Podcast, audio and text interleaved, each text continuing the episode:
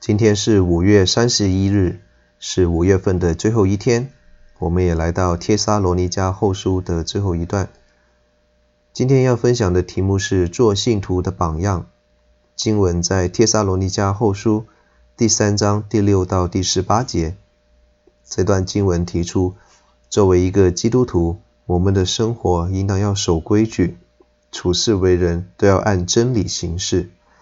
保罗指出，基督徒生活的特征应该是守规矩和敬畏神。当时有不少人不听使徒的教训，更加不按真理做应当做的，所以他提出了提醒和教训。在第六到第九节讲到要受教，按规矩做。当时帖撒罗尼迦信徒当中，有一些人用主再来的借口闲懒，白吃饭，在教会当中滥用别人的爱心，事态可能非常的严重。所以保罗不能不教导劝勉，他奉主的名来吩咐他们，显然是要运用主的权柄来督责。他又以自身榜样来引证，他从来没有白占便宜，也都是辛苦劳碌做工的。所以岂有人不按规矩行，以至于有人因此而受到亏损呢？专管闲事是指没有意义、不知所谓的事。保罗也提醒。要与这些人保持距离。在第十到第十五节讲到要做信徒的榜样，保罗不是用权柄来服人，而是以教导榜样来劝勉人。作为领袖，本来可以受人供养，但是他宁可辛苦，也不愿意有人受累。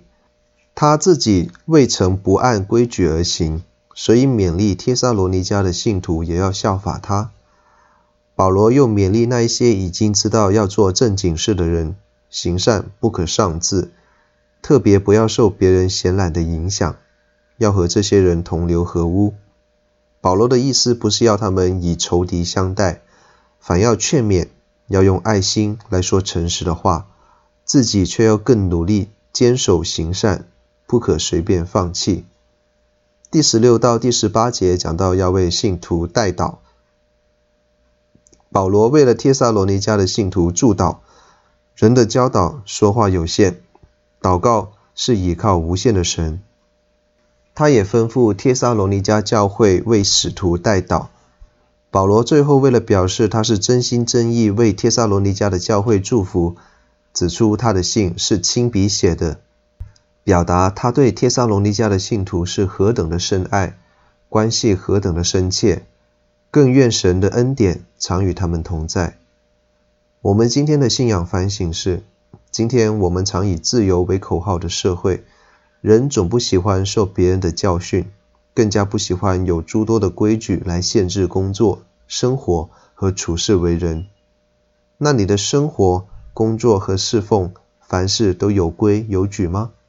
你是一个遵循教导的人，还是一个喜欢自作主张的人呢？成熟的肢体总是有规有矩的生活，不是杂乱无章的。你的生活又能不能成为别人的榜样，或者是长施见证呢？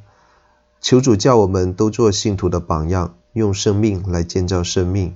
而当我们想到祷告是信徒的得力资源和侍奉之能的时候，你又是否以祷告为最重要的侍奉呢？